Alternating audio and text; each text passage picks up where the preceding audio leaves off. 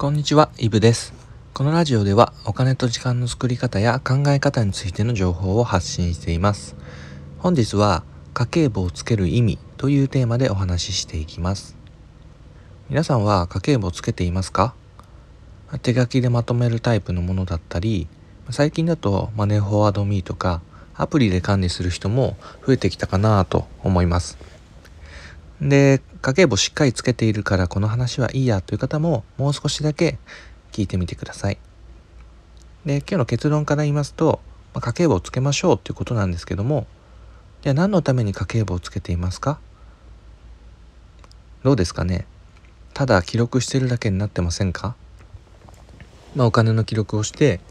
今月はこのくらい使ったとか眺めているだけだと家計簿の意味ってもしかしたらないかもしれません。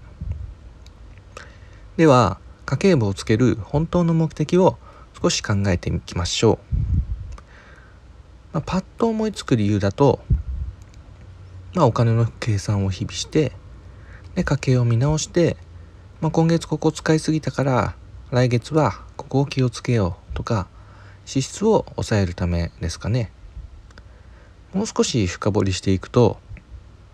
じゃあ何のために支出を抑えるんでしょう、それこそ浮いたお金を貯金に回したり、まあ、使い道は人それぞれなんですけどもやっぱり生活を今より豊かにしたいからじゃないですかね。ですので、まあ、僕の思う家計簿のつける意味っていうのは今より生活を豊かにすることです。で家計簿っていうのは記録をつけることが目的じゃなければ、まあ、月末になって何円合わないとか何か書き忘れたなんだろうっていうのが目的でもないわけです。でもっと言うとどこのスーパーでいくら使ったのを知るってことが目的でもないわけです。で生活を今より豊かにしたいんであれば食費を削りに削るとか電気をなるべく使わないすぐ消すとか、まあ、それが全部までダメとは言わないんですけどもそうやって生活が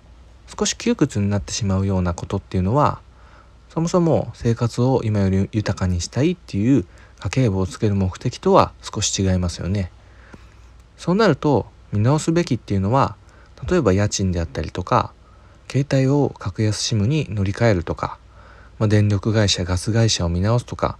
そういった比較的大きな仕組みを見直すことが大切じゃないかなというふうに思います。